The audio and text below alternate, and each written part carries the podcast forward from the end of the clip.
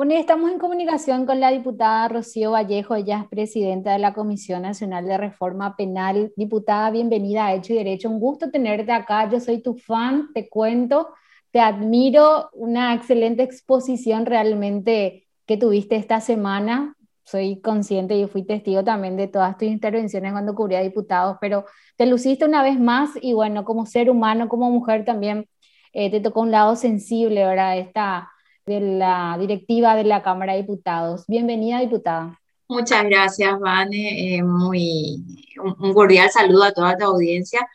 Y bueno, sí, fue una semana bastante, bastante especial, eh, una sesión que me quebró, pero no, no porque perdimos la candidatura, sino que fue un poco una reflexión sobre lo que vivimos y la triste realidad que nos toca a muchos eh, en, diferentes ámbitos. Eh, es un poco el reflejo, como me escribía alguien en Twitter, es el reflejo de cómo gente con capacidad es eh, desplazada por personas que, que, a lo mejor tienen otro tipo de capacidades para un sector, pero bueno, nosotros, por lo menos yo que vengo de un mundo técnico, del ámbito de la justicia, estuve en el ejecutivo, estuve en la profesión, estuve en tantos lugares ya, eh, como que estoy más acostumbrada a ese perfil técnico y, bueno, eh, fue, un quiebre de muchas cosas, de muchas cosas, de, de, querer ver el cambio en el Paraguay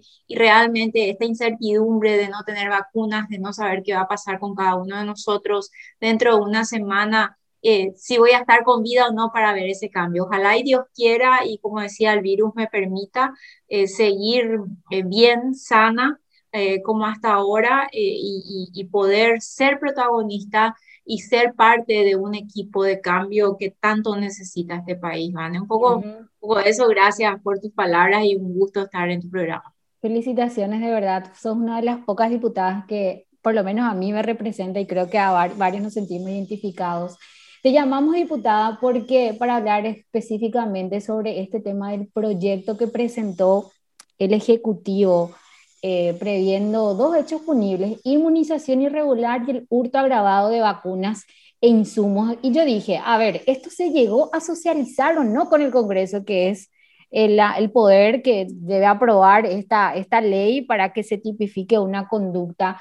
Y me decían desde las comisiones del Senado también, bueno, eh, habla con Rocío Vallejo porque ella es la presidenta de la Comisión de Reforma Penal. Nosotros ni siquiera leímos todavía en, en la Comisión de Legislación. Entonces, consultarte la pregunta, diputada, eh, esto es reciente, pero como abogada, como ex fiscal, como diputada, presidenta de esta comisión, eh, ¿qué opinas sobre lo que propone el, gobierno de sancionar con cinco años de cárcel incluso para el funcionario que utilice y beneficie indebidamente a otro para eh, que reciba la vacuna contra el COVID? Bueno, eh, en primer lugar, aclararte que no hemos recibido ni ha sido solicitada ninguna opinión a la Comisión de Reforma.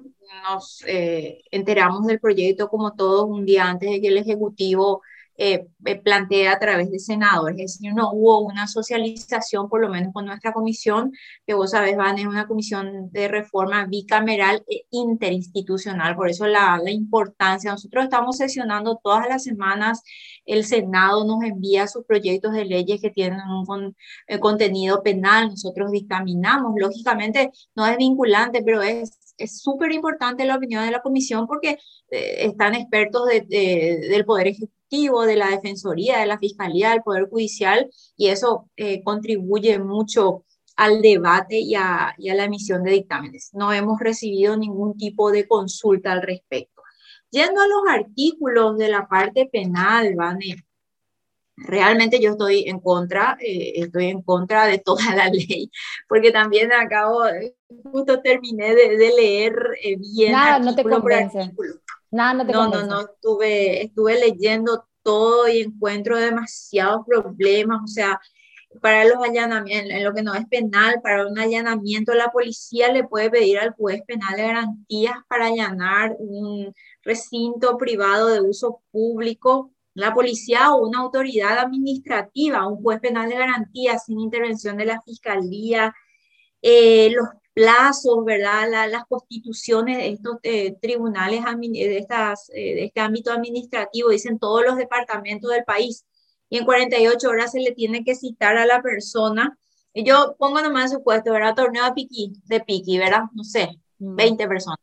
Y entonces eh, viene la policía, hace el acta, labra el acta, identifica a las personas que estuvieron aglomeradas sin cumplir las medidas del protocolo y entonces tiene que enviar inmediatamente 24 horas al juez instructor, dice, ¿verdad?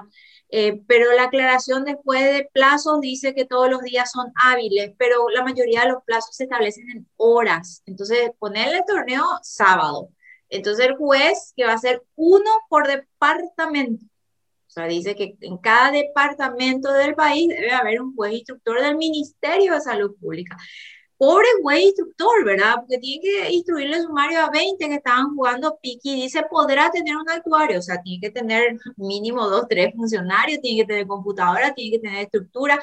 En 48 horas ya le tienen que citar, esto es lo administrativo, ¿verdad? En 48 horas ya le tiene que citar al, al, al que ha violado, ponerle, no usó tapabocas, ¿verdad? porque eso dice el decreto, tengo que usar tapaboca y todas esas cosas.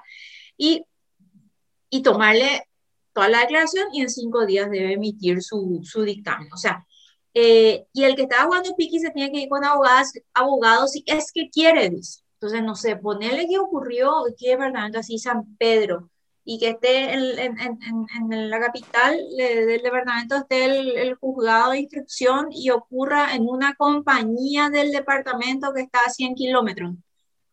A ver, yo creo que es impracticable, aparte de un montón de cuestiones, eso que la policía sola le pida una orden de allanamiento al juez penal de garantía, o sea, no es ni al juez penal de garantía, es con pedir una orden de allanamiento a cualquier juez que va a ser autorizado por el Poder Judicial y entonces conforme a las reglas del Código Procesal Penal es la orden de allanamiento. Me parece súper peligroso. demasiadas atribuciones se le está dando a la policía, diputado. Policía o personal administrativo, dice. O sea, y otra vez no dice quién. Un secretario del Ministerio de Salud puede ir o de qué institución. Bueno, eso es la parte administrativa, como le digo yo, me parece sí, muy, muy eh, riesgoso. Y en cuanto a la parte penal, que son los artículos 23 y 24, en primer lugar, con relación al artículo 23, inmunización irregular, dice, el que siendo funcionario utilice su cargo o posición para beneficiar indebidamente a otro para recibir la vacuna del COVID. Será sancionado con, pena de seis meses a cinco años o multa. Fantástico. ¿Qué pasa? El cargo, el que tú utilices su cargo o posición. O sea, ponerle que el jefe de un determinado hospital eh, le dice al enfermero, eh, anda a colocarle la vacuna a Rocío, a la diputada Rocío. ¿Y qué pasa con el enfermero? O sea, le vas a castigar solamente al jefe. ¿Y qué haces con el enfermero? Es un nombre de instrumento, eh, desde el punto de vista penal, esto no es claro, esta norma no, no describe claramente la conducta. Se le quiere castigar a alguien que decide beneficiar con que se le aplique la vacuna a otro. Y mm, realmente para mí es una descripción muy poco clara, ¿verdad? En segundo lugar, dice, será aplicable la inhabilitación de esta persona a 10 años, 10 años de inhabilitación a cargo público o privado. O sea, 10 años. Y, yo pongo el ejemplo, aparte, yo no estoy de acuerdo en, en castigar esta conducta penalmente. Te soy Eso te iba a preguntar. Eso te iba a preguntar, arrancar por ahí lo que dice la Constitución, ¿verdad? No, no estoy de acuerdo en castigar, porque acá no se le castiga al que recibe, porque lógicamente, Van, el que recibe no está recibiendo por un capricho, está muerto de miedo, quiere vivir el que recibe. Una Entonces, ¿quién de, tiene? De supervivencia. Claro, es una, eh, y hay una ley que dice todo el mundo tiene que recibir vacuna y el Estado le tiene que dar. Y el que tiene la decisión, las normativas, la decisión de aplicar las vacunas es el funcionario. Para el funcionario no necesitamos una ley penal. Están todas las sanciones administrativas. Aplicarle una sanción al que hizo una vez y que sea ejemplificador, va a ver que nadie más y echarle su trabajo también. Pero esto no se soluciona con una norma penal. ¿Por qué? Primero, por la imprecisión de la descripción Primero eso. Segundo, ¿qué va a pasar con esto? Vamos a poner el caso de la senadora. La senadora tiene 73 años. Están evaluando si a partir de la próxima semana se baja el, el, estándar o la edad para vacunar a partir de 60. O sea, ella ya le iba a tocar nomás luego. Se adelantó 15 días. Es una ley temporal, es decir, se, se castiga por lo que ocurrió en el tiempo en que, en que ocurrieron los hechos. ¿Cómo se va a sostener eso después, por ejemplo? Sí, no, eh, o sea, eso está, está previsto en el artículo 4 o 5, creo que el tema de las leyes Pero te voy a decir algo, ¿qué va a terminar esto? Entonces la defensa del funcionario que le aplicó se vaya a la fiscalía cuando le imputen por esta horrible normativa y le va a decir, bueno, Perana, o sea, cierto, le vacunó, acepto los hechos, vos sabés, ya que ella está súper penalista, ahora que cubrir el área. Acepto los hechos, imagínate, le dieron una suspensión condicional a un tipo es un médico que cometió coacción sexual. Mm. Ahora es noticia pública. Esto es mínimo. Claro, una coacción sexual de un profesor a una alumna le dieron una suspensión condicional. Puedo decir que no le van a dar incluso un criterio de oportunidad a esto y le va a decir, sí, ok, han dado tu leche o suspensión condicional por un año. Total, esta señora se iba a vacunar nomás luego 15 días después y realmente la situación, etcétera, etcétera. Suspensión condicional. ¿En qué termina la suspensión condicional? A los un año vos donaste tu leche todos los meses y entonces, eh, no tu leche, la leche que compraste, ¿verdad? Y entonces, a los un año se cierra el caso. ¿Y qué tenés como resultado? un sobreseimiento definitivo, Vane. ¿Y qué pasa mientras tanto, de acuerdo a la normativa que hoy tenemos vigente? Se suspende el sumario administrativo a las resultas del juicio penal. Y entonces, ¿qué ocurre? En todos los casos donde los funcionarios están en esa situación, se van a un año, le llevan su sobreseimiento al juez instructor, le dice, ¿qué vas a hacer si acá a mí la justicia me sobreseyó y dice que no tengo culpa y pena y que no afecta mi honor y mi buen nombre? y se levanta el sumario. Yo conozco casos concretos de causas bastante, eh, de, mucho dinero estamos hablando, que tuvieron una salida procesada en el ámbito penal y luego el sumario administrativo se levantó y el funcionario continúa. No hay sanción para el funcionario. Estuvo, estuvo sometido a un proceso un tiempo porque ¿qué es lo que le vas a aplicar cinco años de pena a una persona que le aplicó 15 días antes la vacuna? ¿Verdad? Está de más esos cinco años, no, imposible. No, es que está de más luego la sanción penal. ¿Qué es lo que yo sostengo en este punto, No podemos nosotros desde el ámbito penal estar castigando eh, penalmente conductas que salen del ámbito del, del Ejecutivo por su ineptitud y mala gestión por su falta de control, como lo que no nos preparamos todo este tiempo en tener sistemas informáticos, en tener como este New Amsterdam que vemos la serie, ¿verdad? En tener su tablet ahí con su sistema donde se cargue, donde diga, bueno, en este centro de salud tenemos 10 vacunas. Le toca a Vania, Rocío, a María, Juan y a Pedro y un protocolo que hasta hoy yo no sé si existe, un protocolo para los sobrantes, que también mucha gente te dice, no, lo que pasa es que ya abrimos el frasco y el frasco es para 10 y vinieron 5 y hay que usar las otras 5, si no se pierde, lógico que no querés perder y no encontrar a alguien del rango de la edad.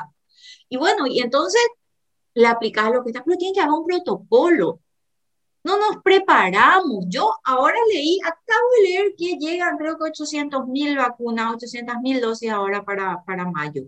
¿En cuántos años lo que van a aplicar todos 800 mil dosis si nos mareamos todo con las poquititas que tenemos? Tenemos que tener un sistema de gestión de control donde al primer tropezón del funcionario que quiera aportarse mal ya esté alguien del ministerio para labrar alta y abrirle un sumario, que sepa que va a tener un castigo o sea que esto está, digamos, doctora, es más bien para, es un poco populista y también para el yaque, ¿verdad? Y yo creo que es para el yaque, sí, es para, para el yaque. Yo eh, no, no, dudo de las buenas intenciones de quien redactó esto, lo conozco, ¿verdad? Eh, o de que estuvo en este proceso, pero, pero yo no estoy de acuerdo en penalizar todo, ¿vale? El sistema estaba colapsado con el tema de que la fiscalía tiene que intervenir en todo y que tampoco creo que es una descripción eh, que se haya cumplido el principio de legalidad con esta ley que se aplicó en el tema de la cuarentena, que le tenían todas, le, le, le, procesaba a la gente por estar aglomerada y le aglomeraban luego en una, en, en una celda, en una comisaría. Y entonces después salió un, salió un acuerdo entre el Poder Judicial y el Ministerio Público para aplicar salidas alternativas. ¿Desde cuándo vos te pones de acuerdo con el Poder Judicial y el Ministerio Público para aplicar medidas alternativas? O sea, vos la medida alternativa aplicás cuando existen los presupuestos de la punibilidad yo quiero algún día ustedes, los jóvenes, que revisen esos casos si están, están, están completos los presupuestos de la punibilidad para aplicar una salida procesal. Porque para que vos apliques un criterio de oportunidad, una suspensión condicional, la conducta debe ser típica, antijurídica, reprochable y punible. No, es que porque acá hay un acta nomás. No, a lo mejor hay causas de justificación, a lo mejor hay error de tipo, error de prohibición. Nada, eso fue fue analizado, creo que, no, no, no quiero decir 100%, pero creo que mucho no habrá sido analizado. Entonces, ¿y el hurto? Sí. y el hurto tampoco. El, hurto grabado. El, el hurto grabado. Una, dice hasta dos, ah. dos, a seis años. Claro.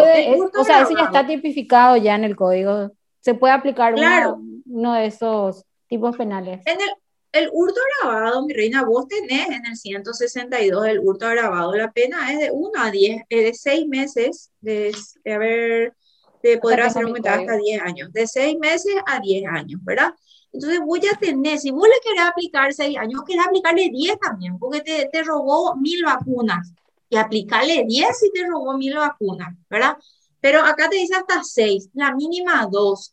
Y si lo que te hurtó fue, eh, si lo que te hurtó, porque en realidad ese hurto no robo, perdón, si lo que te hurtó fue eh, un paquete de tapabocas, eh, le vas a dar dos años.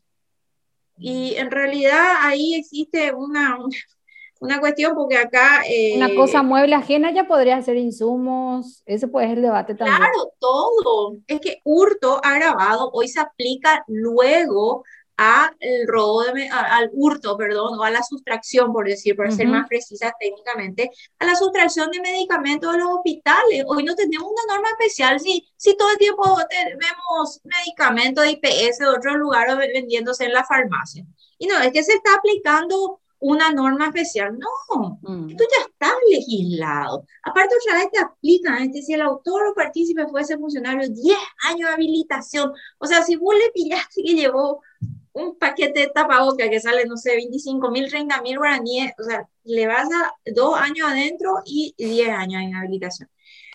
Es que no, ¿entendés? La parte penal luego realmente no, no, no, no, debería, no debería prosperar. No, yo creo que si ellos desde el Senado que nos suelen enviar para el análisis, yo ya adelanto mi postura y, y creo que todos mis compañeros estarán de acuerdo que esto no debe correr la parte penal y la parte administrativa, te digo, eh, tiene más allá de todo lo que están señalando también, el tema de la restricción, de la movilidad y todo eso, yo le veo más la parte un poco de procedimiento, donde le encuentro muchísimos problemas. Eh, la instalación de, esta, de, estos juzgados de instrucción, eh, la facultad que va a tener la policía de, de a ver, Vane, vos conocés el Congreso. El Congreso es un lugar donde no se abre una sola ventana. ¿Por qué? Porque eso mm. está todo blindado y la forma que se construyó tan mal, ¿verdad?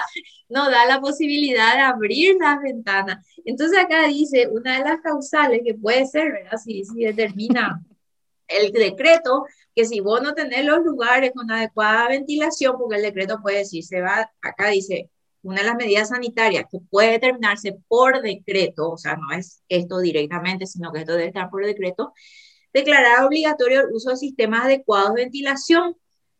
Entonces, no todito vamos a irnos presos, ¿verdad? No hay, no el Congreso es imposible, no se puede. Eh, es una cosa imposible ventilar el Congreso. Entonces, acá vamos a irnos todo al muere, ya vamos a estar todito procesados por, eh, o sea, administrativamente por este tema. Entonces le, encuentro un montón de cosas, ¿verdad? Em, eh, la policía o las autoridades administrativas nos dice que autoridad administrativa competente de control y fiscalización requerirán una orden judicial de cualquier autoridad jurisdiccional de la zona a fin de allanar, dice, para, para poder constatar las violaciones que hayan sido denunciadas. Cualquiera eh, nomás ya podría llevarte preso. Sí, eh, eh sí ¿verdad? bueno, y, aprender, sí, porque ahí dice que si se comete derecho después aprender.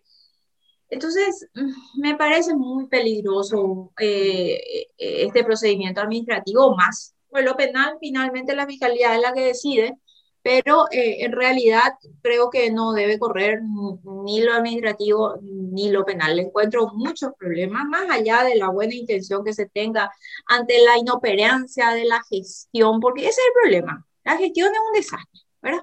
La gestión es un desastre. Acá hubo si un funcionario la aplicó antes de tiempo a otra persona que no debía aplicarle la vacuna, pues le, le, le sumaría y le echas el siguiente ya no te va a hacer y hacer público dentro de tu red del Ministerio de Salud. Si vamos a hablar, doctora, de, penalización, ¿verdad? En estos casos, durante la pandemia, lo que se debería aplicar y cumplir son los casos de corrupción, que hay muchas claro, investigaciones abiertas, ¿verdad? Tenemos un montón de investigaciones abiertas que no tienen un, resultado, ¿verdad? Por otro lado, hay otras cuestiones. Ahora, yo no te digo, si se puede comprobar que hubo plata de por medio, bueno, listo, se le pagó al funcionario para el aplique, ahí vos tenés soborno y tenés cohecho. Aparte, eso aparte, si lo puede probar, fantástico. Hay otra arista también que ocurre en el caso de Usinti, donde en el documento oficial dice que ella es una persona de un personal de blanco. ¿Quién escribió eso? Es una mentira documentada en un instrumento público.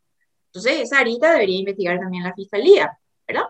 Y entonces ahí puede ser, puede surgir una, una relevancia penal, pero eh, yo realmente, van en esta situación donde la población en general está, está en una crisis sanitaria, en una crisis económica, en una crisis emotiva, en una crisis de salud mental, la gente está está desesperada, está cansada, tiene miedo y otra vez le llenamos de problemas. O sea, yo quiero ver, en serio, ese que jugó Piqui en el departamento de San Pedro, que está a 100 kilómetros del lugar donde está el juzgado de instrucción y se tiene que ir en 48 horas. ¿Qué pasa si no se va en 48 horas?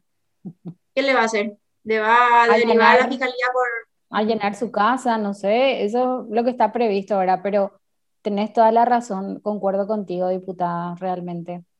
Y bueno, vamos a ver qué em, decisión se toma en el Congreso. Hasta ahora no hay ninguna comunicación oficial hasta ahí, ¿verdad? Seguro que la próxima semana estarán estudiando. Sí, yo creo que ya entró, creo que ya entró por mm. Senado, ¿verdad? Y, entonces ellos primero van a, mm. analizar. Eh, hay mucha resistencia. Yo realmente ni un solo comentario positivo no he visto hasta ahora con relación a la ley, al proyecto de ley, perdón, eh, y Senado. Ponele que Senado dice, bueno, listo, ok, eh, esto tiene razón de ser, ya ni pasa a diputado, o sea, se archiva directamente.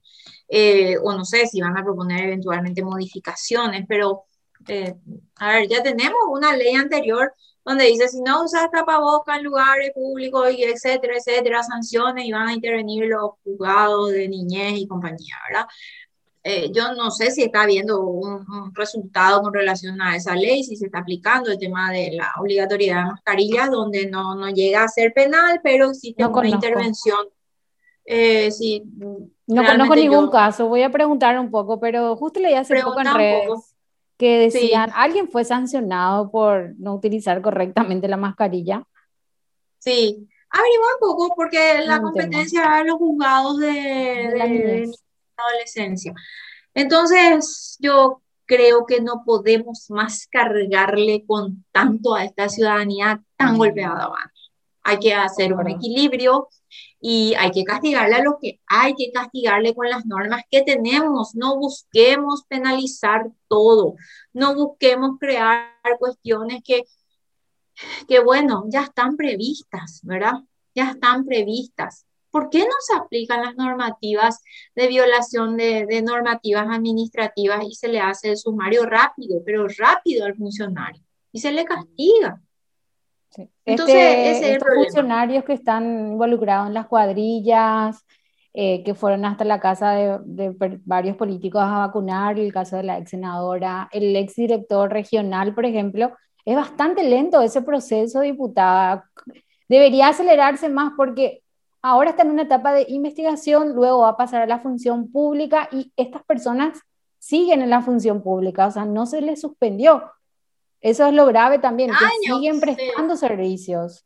La lentitud años va a estar ahí, el sumario va a durar montón y va a terminar y qué sé yo, entre que se designa al juez instructor. Imagínate que si con el sistema que tenemos ahora luego es lentísimo, imagínate implementar esto, donde el Ministerio de Salud tiene que contratar cuántos jueces instructores para dar abasto, tiene que contratar funcionarios, tiene que establecer las oficinas, equipar, si en 48 horas ya le tiene que tomar indagatoria y tiene que resolver en 5 días. Y esto va a ser cosas todos los días que le lleguen a esta pobre, pobre juez instructor. No sé si alguien te va a aceptar el cargo. O sea, eh, tenemos que ver. A ver, yo vuelvo a reiterar, no, no creo eh, que exista una mala fe, sino que existe, siento así, una desesperación porque hay que hacer algo ante estas circunstancias, ¿verdad? Em, pero, pero hay que pensar en todo lo que implica, en toda la estructura, en la facultad tan amplia que le estás dando a un funcionario administrativo para allanar un lugar. Em, me parece sumamente complicado. Yo, de hecho, que, que, me tomé mi tiempo, no estuve dando declaraciones así tan contundentes hasta, hasta ahora al respecto, pero creo que no es una ley viable desde ningún punto de vista, ni desde el administrativo ni desde el penal. Desde Patria Querida, entonces ya prácticamente, no sé si ya hablaron en su bancada diputada, pero estarían dando por el rechazo? Eh, bueno, nosotros en diputados, nosotros estamos diputados, yo, ellos siempre respetan mucho también mi, opinión desde el punto de vista técnico penal, ¿verdad? Lógicamente, pero eh, sí le, escuché también, todavía no hablamos en, en, la conducción del partido con los senadores, pero sí le escuché al senador Rasmussen que, que también estuvo eh, haciendo objeciones a la ley. Y, mm, y bueno, yo, yo creo que se va a analizar eso en Senado, se va a discutir eh, y, mi recomendación por lo menos sería eh, votar por el rechazo, ¿verdad? No ser gesto. Y una modificación implicaría tocar, o sea, hacer de nuevo algo. ¿Qué es lo que queremos? Queremos sancionar. Queremos sancionar administrativamente al que, al que se está aglomerando y al que no cumple. Queremos sancionar penalmente también. Lo penal, basta de penal, basta de crear más normas penales.